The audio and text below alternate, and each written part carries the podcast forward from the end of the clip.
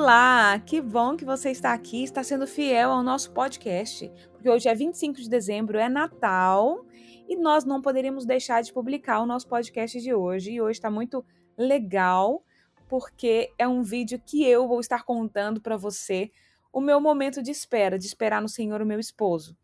E eu quero que você ouça com atenção esse podcast. Uh, assista o último episódio, que é o da Elissa. Foi a partir do último episódio da Elissa que eu senti no meu coração o desejo de, de compartilhar com você, né, como que foi todo o meu processo de espera. E vai ser uma benção. E se você quiser assistir, ver esse esse podcast, nós temos ele em formato de vídeo no YouTube também, Milagre não se vê, vive conta, que você vai poder assistir também. Então, fique aqui e ouça esse testemunho.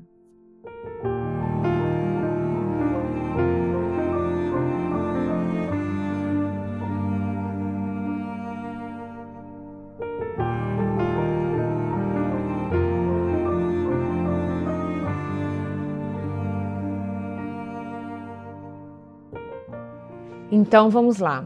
É, eu fiz um, um, roteiro aqui com alguns pontos importantes para que não falte nada e que seja uma grande ajuda para você. Então, eu vou compartilhar, como eu disse, algumas experiências pessoais que eu vivi. Então, assim, com outras pessoas podem ter sido diferente, pode estar sendo diferente, mas eu quero compartilhar algo que eu vivi. E eu fui. Fiquei um pouco relutante de gravar, eu não sabia se eu gravava, se eu não, se eu, se eu não gravava ou se eu gravava. Mas aí, quando num dia que eu estava muito pensativa, pensando talvez em não gravar e tudo, porque é algo muito particular e vocês vão ver, eu recebi um outro depoimento. E aí eu falei: não, eu, eu preciso, sabe? E os depoimentos que eu recebi, eu vou falar para vocês. A maioria foi tudo no Instagram, e a maioria deles foi falando que não as mulheres né, não aguentam mais a pressão de que está esperando há 5, 7 anos um homem de Deus, né, uma pessoa boa para se casar, é, que a igreja tem pressionado muito, que os amigos pressionam muito. E eu, e eu falei: não, eu, eu preciso gravar, eu, eu preciso. E, e, quando eu lia esses depoimentos, parece que eu me via em todos eles eu passei exatamente por tudo que essas pessoas passaram.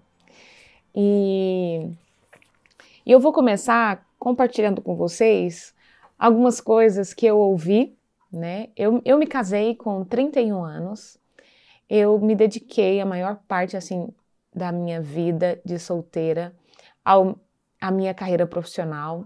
Eu tinha um objetivo dentro da empresa que eu trabalhava no Brasil e eu queria conquistar meus objetivos, queria conquistar as minhas promoções e eu me dediquei muito durante nove anos da minha vida ao meu trabalho, ao meu, à minha carreira profissional.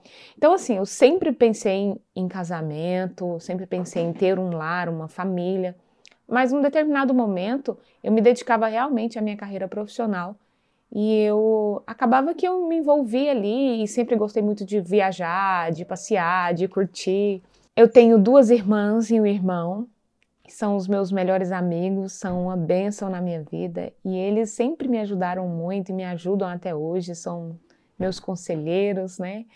E eu lembro que a minha irmã mais velha, a Daniela, ela falava muito assim para mim, Bruna, aproveita, aproveita seus momentos de solteira, viaja, curta muito seus amigos. E, e aproveita a minha mãe. Eu lembro dela sempre falar: aproveita a minha mãe, esteja com a minha mãe. Eu lembro que meus últimos anos de solteira eu curti muito a minha mãe. Sabe, todos os lugares que eu ia, minha mãe estava do meu lado, eu falava que ela era minha companheira. E de fato ela foi minha companheira por muitos anos, né? Nos últimos anos de solteira, minha mãe foi muito companheira. Então ela sempre falava, Bruna, aproveita bastante, porque depois que casa, todos os seus é, sua rotina muda, é tudo diferente, né? E aí eu sempre ouvi os conselhos e falei, é verdade. Então, o casamento, eu, eu comecei mesmo a, a querer mudar de, de, fase, que eu sempre uso essa, essa expressão que a gente muda de fase. Então, a gente é solteira e aí a gente muda de fase e agora a gente está vivendo a fase de, de casada, né? Então, que eu quis realmente mudar de fase, que eu me foquei mesmo, foi dos 27 para os 28. Não que antes eu não namorava para casar. Eu sempre namorei para casar. Tive poucos namorados, eu acredito que uns 3, 4. Tive poucos namorados, mas a gente sempre começa um namoro com a intenção de casar, porque a gente não deve namorar por namorar, né? Mas é, não, não deu certo, não deu em casamento, né?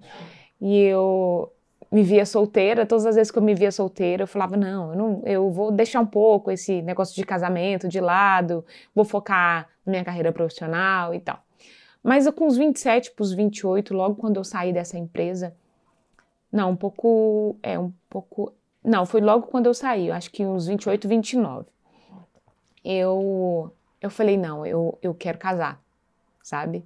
Eu quero casar, eu vou focar nisso, Uh, eu vou orar por isso e eu vou abrir uma coisa para vocês que é muito particular, que eu acredito que eu acho que eu falei nos meus votos de casamento, eu não estou lembrada, mas eu acho que eu falei. E a minha família sabe. E aí eu comecei depois dos meus 28, 29, eu comecei a fazer jejum todas as sexta-feira da semana para que eu encontrasse a pessoa de Deus para mim. E eu falei para o Senhor que eu só ia terminar os meus jejuns no altar. E de fato foi. Eu fiz todas as sextas-feiras jejum em prol de um marido de Deus no altar. Eu vi, assim, você também assistiu, e se não assistiu, assiste o vídeo da Elisa, que ela pediu para o Senhor três sinais, né?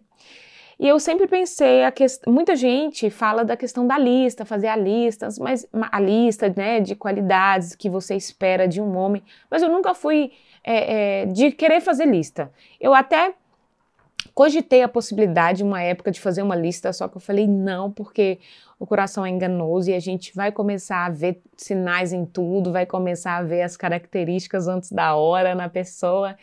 Mas eu falei, eu vou jejuar então, essa foi a minha decisão. Não que você não possa fazer, mas Deus vai falar com você. Eu achei tão interessante quando a Elisa fala que Deus falou com ela, sabe? E por todo o histórico dela, ela precisava desses três sinais, né? Então, você vai orar ao Senhor e você vai decidir o que você deve fazer nesse período de espera, porque isso vai te ajudar muito, porque me ajudou muito. Né, nos momentos de dificuldade ali, de pensamentos ruins, eu, eu tinha o foco no meu jejum e eu sabia que Deus ia me ouvir. Eu confiava nisso. E aí, durante todo esse, esse meu período de, de espera, né, de jejum, e eu, eu quis fazer isso, eu quis ter é, esse compromisso com o Senhor, né, e eu só entreguei realmente no altar o, o meu jejum, acho que durou quase dois anos, ou um pouco menos. Então, quando não dava para fazer na sexta, por algum motivo ou outro, eu fazia no sábado, eu fazia no domingo, mas eu não deixava de fazer um jejum semanal em prol disso. Então, essa foi o que deu, isso foi o que Deus colocou no meu coração para fazer. E aí, é, durante todo esse processo, né, esses anos, eu ouvi coisas muito desagradáveis que eu tenho certeza que você já ouviu. Se não ouviu igual, você vai ouvir meio parecido assim. Mas é, teve uma vez que eu estava num, num, numa igreja, é, estava ouvindo né, um, um, pregador ali, um sermão, né, uma palavra, e aí o pregador virou e falou assim, contando uma experiência lá, eu não me lembro mais qual era o contexto da história do sermão, e ele pegou e falou assim: não, porque quem não tem 30, quem tem 30 anos, né? A mulher que tem 30 anos e não casou, deve ter algum problema. Aí eu fiquei assim, gente, eu não tô ouvindo isso, não. Você já ouviu isso, não já? E aí eu falei, gente, mas não é desse jeito, sabe? Eu tenho um propósito com o Senhor. É um momento de Deus. Deus está preparando a pessoa para mim e me preparando também. Porque Deus, ele é assim, ele prepara você e prepara outra pessoa para que esse encontro seja abençoado, né? E aí eu fiquei muito, eu lembro que eu fiquei muito triste, né? Mas depois logo eu não me demorava nos pensamentos negativos, né? Porque eu sei que essa é a visão que muitas pessoas têm. A igreja, a sociedade, seus amigos, a escola e faculdade, tudo pensa assim. Que se, que a mulher tem 30, não casou é porque tem algum problema. Então eu ouvi isso, né? E, e quando foi. Uh, aí eu, eu não me deborava nesses pensamentos, sabe? Eu logo me desviava para outra coisa, para outro foco. Eu sempre lembrava que Deus ia ser fiel porque eu estava jejuando e orando por aquilo, né? É, daí, a outra coisa assim muito desagradável que eu ouvi foi que eu estava ali numa roda de amigos, né? Muitos amigos ali, e a gente conversando tudo e e aí, uh, não sei quem ia casar dos nossos amigos, todo mundo ali, né? E, ah, fulano vai casar, ciclano vai casar e tal. Aí um virou e falou assim: é, todo mundo casa, menos a Bruna. Você já ouviu isso também, né? Aí eu falei, gente do céu. Aí eu ri, todo mundo deu risada e tal, mas aí depois eu fui embora e comecei a refletir, né? Eu falei assim, gente, mas como é que pode? Por que pressionar tanto por uma decisão tão importante? Gente, é tão importante a decisão de um casamento que vocês não têm noção, é muito importante. Então, para quê né? Para que pressionar? E para que você ceder à pressão? É no momento certo, sabe? Mas aí muita gente fala assim: ah, Bruno, é fácil você falar porque você já está na outra fase, você já está casado. Não! Eu estive onde você está. Eu passei pelo que você passa. Eu ouvi o que você ouve, sabe? Então a gente não deve demorar, não devemos demorar nos pensamentos negativos, sabe? A gente tem que ter o nosso foco o nosso propósito e ir até o final. Isso é confiança em Deus, sabe? Porque casamento é uma decisão muito séria, é você entregar a sua vida para outra pessoa, é você se unir àquela pessoa e se tornar um só. Então, quando eu parava para pensar na seriedade que é, eu falava: não, peraí. Quando eu recebia esses comentários desagradáveis, eu falava: não, peraí. Né? Outra coisa que eu ouvia muito: ah, porque a Bruna é muito exigente, porque não é qualquer um. E não é qualquer um mesmo. Você que está me ouvindo, você é mulher, você é rapaz que está solteiro, não é qualquer um. Porque você vai se unir a outra pessoa e vocês dois vão se tornar um. Não pode ser qualquer um. Não pode ser de qualquer jeito, sabe? Eu não entendi o porquê que as pessoas falavam de exigência, porque eu era muito exigente, porque eu. Não, eu, gente, eu lembro que eu só falava para o Senhor assim: Deus, eu quero que, primeiro ponto, que o homem do Senhor para mim ele seja temente ao Senhor. Que ele ame o Senhor. Porque se ele for temente a Deus, ele ama você de todo o coração. Se ele ama a Deus de todo o coração, ele ama você. Segundo lugar, eu pedi que fosse trabalhador. Porque, gente, homem preguiçoso, meu Deus, não dá. É o mínimo. Eu não estou falando de homem rico, eu estou falando de homem trabalhador, que aonde você estiver com ele, ele não vai deixar você passar fome. Pode ir lá para o Japão, para a China, ele vai se virar. Pode morar debaixo da ponte, ele vai se virar e vai dar o que comer para você. Isso é um homem trabalhador. Em o terceiro lugar, eu falava que eu queria um homem que me amasse muito e que eu amasse muito, sabe? Que fosse recíproco esse amor. Porque eu sempre tive muita dificuldade de se apaixonar, de gostar, sabe? Então eu tinha isso na minha cabeça. Né? Então muita gente faz listas, né, e, e pede sinais, mas eu decidi fazer o jejum e decidi que o homem de Deus para mim teria que ter essas três características. E eu estava focado nisso. Então eu não me demorava não nesses pensamentos. Quantas pessoas falavam: "Ah, porque você é muito exigente. Desse jeito você não vai casar nunca".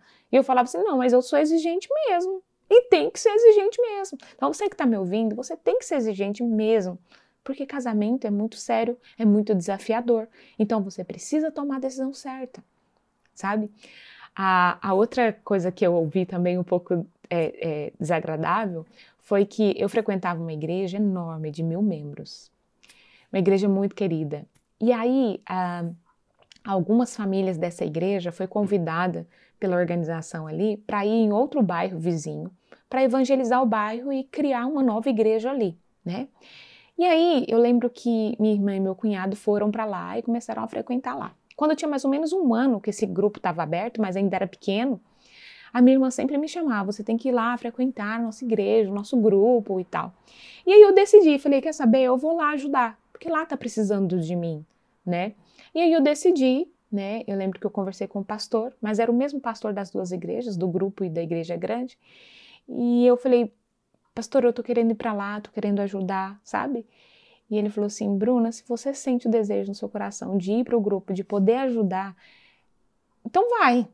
E eu fui.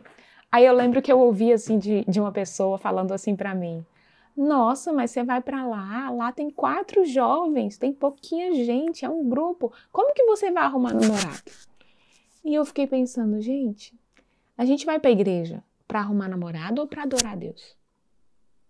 A gente vai para a igreja para servir, a gente vai para a igreja como uma missão de abençoar ali aquelas pessoas, de compartilhar, de ajudar na obra, ou a gente vai para arrumar namorado, sabe? Tá vendo que as pessoas confundem? E às vezes as pessoas falam assim, ah, um, do, um dos depoimentos que eu recebi, uma moça fala assim, ah, porque eu sou muito caseira, e muita gente fala assim, ah, você só fica em casa, você nunca vai arrumar namorado. Gente, a pessoa não tem que mudar o jeito dela para conquistar, ela tem que ser ela. É óbvio que é legal você se confraternizar, você ir com os amigos, mas se você quer ficar em casa curtindo sua mãe, você fique e curta sua mãe. Você quer ficar em casa curtindo sua casa? Fique. E continue com seu propósito de oração, que Deus vai responder você. Ele vai responder você, porque Ele é Pai de todos sabe? Aí muita gente, não, porque aí você começa a ficar com aquela pressão tão grande, não, porque eu não arrumei namorado por minha culpa. Aí você começa a se culpar, porque eu não saio de casa, porque eu tô usando assim, porque eu uso tal coisa, eu faço tal coisa, e eu tenho que mudar tudo isso porque. Gente, quando você encontrar a pessoa que o amor acontecer, ela vai gostar de você do jeito que você é. É impressionante, você vai gostar dela do jeito que ela é. Gente, isso é tão lindo, porque a gente, quando é solteiro, e eu sei, quando tá solteiro, a gente pensa que não, que tem que ser assim, assim, assim, assim. E às vezes, quando o amor acontece, a pessoa faz coisa que você nem gosta, mas você gosta do que a pessoa faz. Por quê? Porque você gosta da pessoa. Então, é, é, se você quer ficar em casa, que fique, sabe? Que você, se você é caseira, continue em casa. Eu costumo falar, gente, que Deus ele, ele prepara e manda é, na sua casa bater na sua porta, né? Uma figura de linguagem que eu estou usando aqui. Mas é, ele faz as coisas acontecerem. Aí fala: não, mas eu não posso ficar de braço cruzado, eu tenho que agir. Sim, você tem que fazer a sua parte. E no fazer a sua parte, eu acredito que é estar com o coração aberto. Então, se alguém quer te apresentar uma pessoa, você conhece, você olha, vamos conversar, né? E, e vamos. Então, não se feche para conhecer as pessoas. Esteja com o coração aberto para conhecer as pessoas, sabe? Isso é fazer a sua parte. Agora não, você vai ter que vai ter que sair todas as noites porque você precisa arrumar um namorado. Você tem que frequentar tal igreja porque lá é maior, tem mais pessoas, porque você precisa precisa arrumar um namorado, porque a igreja é pequenininha, onde precisa de você lá, você não vai arrumar namorado. Sabe? Sendo que a obra está precisando de você ali. O evangelho precisa de você ali, para você ajudar ali. Mas não, você tem que frequentar a igreja grande, porque lá que tem muita gente, muitos jovens, e é lá que você vai arrumar um namorado. Gente, é como se você quisesse dar uma ajuda para Deus, sabe? E Deus, ele não precisa disso. Ele não precisa da nossa ajuda. Ele precisa que a gente é, tenha, esteja empenhado em fazer a obra dele, que a gente se preocupe com as coisas do céu. É isso que ele quer, que ele vai cuidar das nossas coisas, ele vai cuidar das nossas vidas, sabe? Então, assim, muitas coisas ruins eu ouvi durante o meu período de espera, mas eu não me demorava nesses pensamentos. Eu tinha foco de que Deus iria me ouvir e que o amor iria acontecer. Uma coisa muito interessante também é que às vezes você conhece alguém e, a, e essa pessoa é perfeita. E todo mundo da igreja fala: Nossa, é perfeito. Todo mundo do seu trabalho, nossa, que legal, que bom. O rapaz é o, é, é o cara e faz isso e faz aquilo, né? Só que você não gosta. E é não gostar mesmo. Aí você pega e começa a se martirizar e se culpar porque você não gosta daquela pessoa. Porque você já está com 30 anos, você já está com 35 anos, você já está com 40, mas você tem que gostar, mas não gosta, sabe? E eu lembro que a minha irmã, minha irmã mais velha, Daniela, ela falou assim: Bruna, você não tem que ficar orando para Deus pôr amor no seu coração durante um namoro. O namoro é para conhecer, Se não aconteceu o amor ali, se não aconteceu o sentimento, se não. Tudo bem! Tudo bem! E, e eu lembro que eu me culpava muito, sabe? E, e, eu me culpava por não gostar daquela pessoa e todo mundo falava que era perfeito para mim, que ele era o cara, que nós dois dava um casal, mas eu não gostava. E eu falei, é verdade, se não gosta, não gosta, tá tudo bem também. Só seja sincero com a moça. Se você não gosta da moça, fala assim: olha, eu, eu, eu gosto de você como amigo. É horrível ouvir isso, né? Mas é melhor ser sincero. E é horrível falar isso também. Mas fala assim: olha, não deu, não deu e não deu. Então você tem esse direito de falar isso. E se você também tem o direito de não gostar da pessoa. Porque quando acontecer, você vai gostar. E as coisas vão assim, gente, encaminhar de, de uma coisa tão assim que será algo meio que sobrenatural, que você não vai entender como, como tudo ali aconteceu. E olha, falavam isso para mim quando eu era solteira e eu não acreditava. Mas, gente, acontece. E eu estou aqui para falar para vocês que acontece, que vale a pena esperar em Deus. De verdade. Sabe? E, e quando você casa, aí sim você decidiu amar e você vai é, amar a pessoa para sempre. Aí você vai orar todos os dias para Deus colocar amor no seu coração. Aí sim, aí o amor é uma decisão. Mas durante o namoro, gente, isso é minha opinião. É o que eu vivi, é a minha experiência pessoal. Quero muito que vocês entendam isso. Então, durante o namoro é para você conhecer, e se não deu certo com alguém, vai dar certo com outra pessoa. E a, e a pessoa que não deu certo com você vai dar certo com outra pessoa. E todo mundo vai ficar bem. Sabe? Todo mundo vai ficar bem. Porque casamento, gente, é muito desafiador. Mas minha mãe, ela não teve um, um bom casamento, sabe? E ela, mas ela nunca falou mal de casamento para nós, nunca. Nunca, ela sempre falava que casamento é maravilhoso, sempre falava que casamento era muito bom. E eu tive uma tia que também casou com 31 anos, ou foi 32, e ela falou para mim, e ela aproveitou muito a vida dela de solteira. E ela falou: Bruna, eu prefiro mil vezes a minha vida de casada do que a minha vida de solteiro.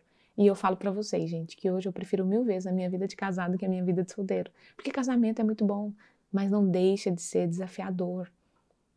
Por quê? Você está lidando com pessoas pecadoras, pessoas com defeitos. Você tem defeito e a pessoa tem defeito, e ali eles se unem num só propósito, numa só casa, entendeu? Vai dividir todas as coisas, você é, é, é, você agora tem que compartilhar suas coisas com a pessoa. Então, isso é um desafio muito grande. Eu sempre costumo falar que a gente já entra no casamento com muitas diferenças sabe? Diferenças naturais mesmo, porque homem é totalmente diferente de mulher, né? A forma da gente se expressar é diferente do homem, né? Então a gente tem que diminuir ao máximo as nossas diferenças.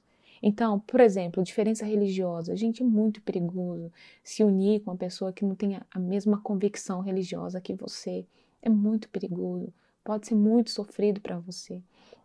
Então, assim, é, evita essas diferenças que são evitáveis, que você pode escolher e o namoro é para você escolher, sabe? É, eu lembro que eu tinha um, um, amigo pregador também lá da minha cidade que ele falou para mim assim uma vez que eu tinha terminado um namoro de quase dois anos, eu estava muito triste e ele falou assim e a gente já tinha terminado e voltado umas duas vezes. Eu lembro que ele me aconselhou assim. Ele falou assim, Bruna, pode ser que você daria certo com ele, mas o caminho ia ser tão doloroso até você chegar em, né, naquela coisa plena, naquela coisa tranquila, que você é tão nova, você pode escolher outro caminho. E aquilo ficou na minha cabeça. E de fato é. Você pode escolher outro caminho. E olha, não precisa de muito tempo para você saber se você gosta ou não. Se você está num relacionamento ah, bom ou não, se você vai dar certo com a pessoa ou não, não precisa de muito tempo. A questão de gostar, eu falo para vocês, é de sentir bem com a pessoa. gostar do cheiro da pessoa, gostar de estar perto dela, sentir falta dela. Sabe quando ela vai embora você sente falta, que você quer ficar todo tempo com ela. Isso é gostar. E isso acontece de forma natural quando é a pessoa certa para você, sabe? Então, é, é, a gente precisa, a gente precisa se libertar dessas coisas que as pessoas colocam em nós, nos pressionam a fazer porque elas acham que é o melhor. Eu costumo falar assim, olha, Deus, ele é o nosso criador. E quando alguém cria um robô, ele sabe exatamente como o robô funciona, porque foi ele que criou. Todas as partes ele funciona, ele sabe o que é melhor para o funcionamento, ele sabe o que é melhor para o robô, como que ele vai andar melhor, como que ele vai agir, como que ele vai mexer ali. E Deus é o nosso Criador, é Ele é que sabe o que é melhor para nós. É Ele que sabe o que a gente precisa fazer, falar, agir, aonde devemos estar, sabe? E aí vem pessoas de fora, amigos, e às vezes, gente, a maioria das vezes tem boas intenções, sabe? São, são pessoas que preocupam com os solteiros, né? Que quer que todos os solteiros se casem. E, e, e eu falo porque eu recebi muitos conselhos assim, de pessoas boas, que tinham, tinham boas intenções. Aí elas chegavam e começavam a ditar o jeito que você tinha que fazer, o jeito que você tinha que se portar sabe? Isso me magoava muito. Não, calma. É o seu criador que sabe.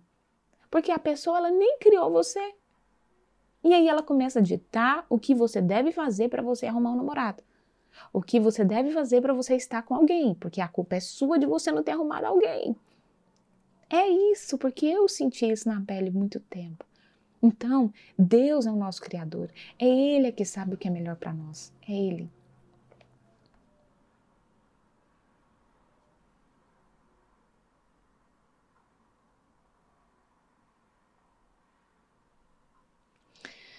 E assim, é, os casados que estão aqui agora, ouvindo esse vídeo, vendo esse vídeo, né, e, ouvindo o podcast também, pessoal, é, ore pelos solteiros, não pressione. Sabe por quê? Porque depois, pela pressão, acaba que a gente toma algumas decisões erradas. E um casamento é desafiador. Aí depois que você está no casamento, essas pessoas que te pressionaram, não vão ajudar você. Sabia? Então, não ceda à pressão e também não pressione. Se você quer ajudar alguém, eu sei que você tem boas intenções, mas ore por essas pessoas. Olha, eu estou orando por você, que o seu marido vai chegar. Não chega na pessoa e fala assim: olha, eu estou orando por você, seu marido vai chegar, mas você tem que fazer isso e fazer aquilo. Não fala isso. Estou orando por você, o seu marido, a sua esposa vai chegar e vai dar tudo certo. Porque Deus criou o casamento, gente. Deus cria alguma coisa ruim. Deus não cria nada ruim. Então ele criou o casamento porque é uma bênção e vai ser uma bênção na sua vida, eu tenho certeza.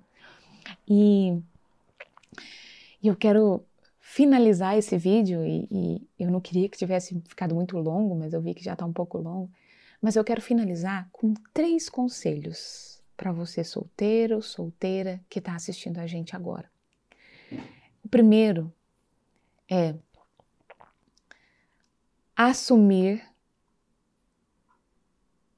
O primeiro é assumir que você quer se casar.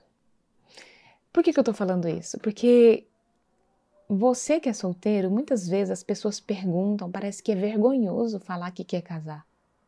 Sabe? É vergonhoso mas assume que quer casar. Não, eu quero casar. Não, a gente vai começar esse namoro aqui, mas eu namoro é para casar. E se ele não quiser, tchau. E se ela não quiser, tchau. Que bom, você está poupando meu tempo, porque eu quero namorar para casar, sabe? Então assuma e para de, de brincadeirinha, tipo, eu não, não vou casar não, sendo que no fundo, no fundo, no fundo você quer casar, que eu sei.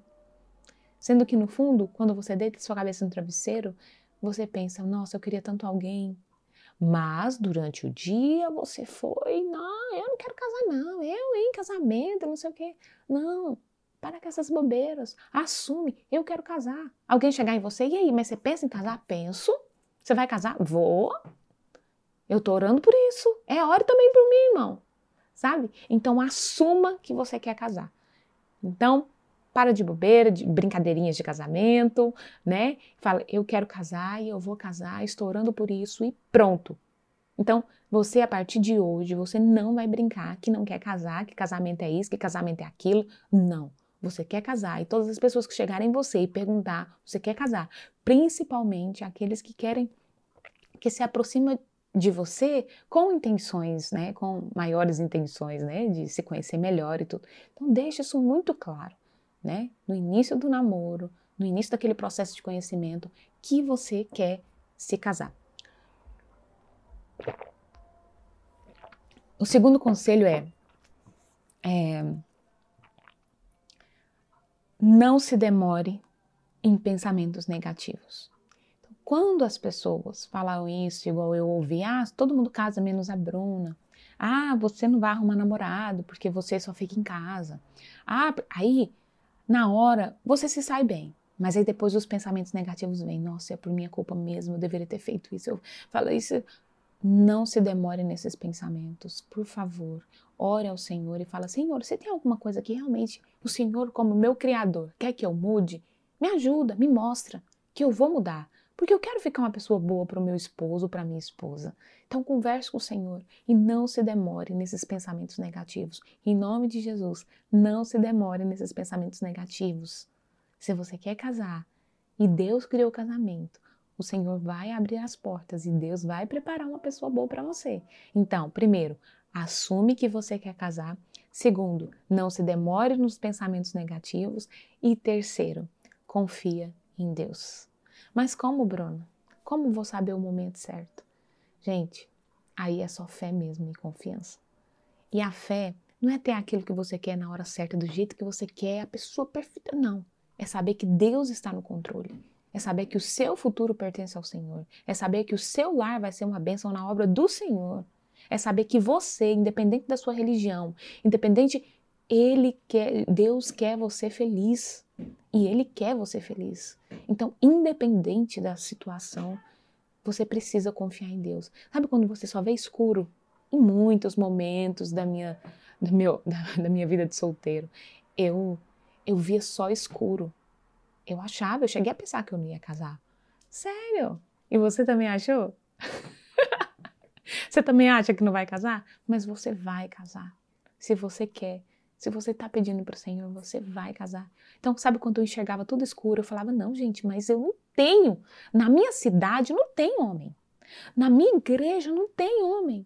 Gente, não menospreze o poder de Deus. Não subestime. Não subestime o poder de Deus. Ele pode todas as coisas, ele faz acontecer em momentos, em, em situações a que menos você espera. Então não pense assim, não. Foque em Deus. Foque em fazer a obra dele. Foque em ajudar as pessoas. Foque em servir sua família. Aproveite seus irmãos, aproveite a sua família. Olha, a minha irmã me aconselhava muito a, a curtir minha mãe, a curtir a minha casa. E de fato eu fiz muito isso. Eu ficava em casa sábado à noite com a minha mãe, eu passeava. E era tão bom, eu e minha mãe, eu e minha mãe. Parece que eu até sentia que eu ia ficar longe da minha mãe, né? Porque hoje eu moro longe da minha mãe e longe da minha família. Mas eu aproveitei muito. Então, aproveite. Aproveite sua fase de solteira. Aproveite. Sabe? Que no momento certo Deus vai te dar a bênção que você tanto pede, que você tanto espera. Ah, mas que momento. Gente, aí é a fé. É a fé mesmo, que tá tudo escuro. Tudo escuro. Você não enxerga nada. Você não vê possibilidade nenhuma. É aí que Deus age. Mas você precisa descansar nele. Você precisa sentar no colo do Senhor e colocar sua cabeça bem no peito de Deus. É assim que você tem que se sentir, abraçado pelo Senhor, sabe? E eu tenho certeza que Deus vai responder você. Tenho certeza que Deus vai dar o marido que você almeja, a esposa que você almeja. De fato, isso aconteceu comigo. Em outro vídeo eu quero contar um pouco da história de como foi conhecer meu esposo. Eu quero que ele venha aqui também e conte para vocês, juntamente comigo, e vai ser uma benção. Então saiba, casamento é desafiador, mas é maravilhoso, é maravilhoso. E você precisa escolher certo. E Deus vai abençoar a sua escolha. Deus vai abençoar a sua escolha. Então, não ceda à pressão, permaneça firme, quando alguém falar alguma coisa desagradável para você, ignora, não se demore nesses pensamentos e assuma que você quer casar. Eu quero casar e eu vou casar e fala para sua família e para de bobeira, de gracinhas, de que ah, eu não quero casar não, porque casamento é isso, casamento é aquilo, mulher é isso, mulher é aquilo, homem é isso. Não. Não. Vai acontecer no momento certo, porque Deus, o seu criador, ele sabe o que é melhor para você. E sabe tudo que vai ser bom, que vai encaixar perfeito. É Ele é que sabe o que vai encaixar com você, sabe? E, e Deus, além dele ser o nosso Criador, ele é também o nosso Redentor. Ele morreu, mandou seu filho para morrer por nós. Olha que lindo isso. E sabe por que, que ele fez isso? Para que eu e você tivesse vida e vida em abundância. E vida em abundância, gente, não é ter um casamento. Vida em abundância não é ter dinheiro. Vida em abundância não é ter, nossa, coisas de luxo. Não. Vida em abundância é ter Deus na nossa vida. Deus na nossa vida. E quando a gente entende e desfruta dessa vida em abundância, você vai ter um casamento em abundância. Você vai ter um casamento feliz. Não crie expectativa nas pessoas. Não crie expectativas, não. Agora a minha vida vai ser feliz porque eu encontrei a pessoa certa e vou casar e porque agora sim eu vou ser feliz. Você já é feliz se você desfruta dessa vida em abundância que Jesus, o nosso Criador, Deus, o nosso Criador, mandou seu Filho para morrer por nós, para nos proporcionar essa vida em abundância. Então, essa vida em abundância é o que você tem que desfrutar hoje no seu momento de solteira, no seu momento de solteiro. É essa vida em abundância que você precisa desfrutar. Então, deixa Deus encher o seu coração. Desfrute dessa vida em abundância. Desfrute da sua vida de solteiro, que no momento certo você vai desfrutar da sua vida de casado e você será muito feliz. E olha, eu espero o convite de casamento. Que Deus abençoe você e até o próximo vídeo.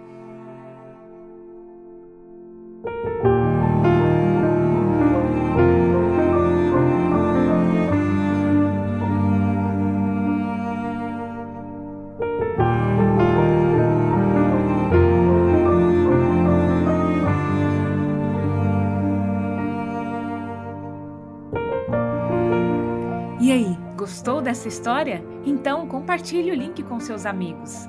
E se você ficou curioso para conhecer o nosso convidado, nós também temos um canal no YouTube. Milagre não se vê, vive e conta. Lá você terá a oportunidade de conhecer os nossos convidados, de ver os nossos convidados. Também me siga nas redes sociais,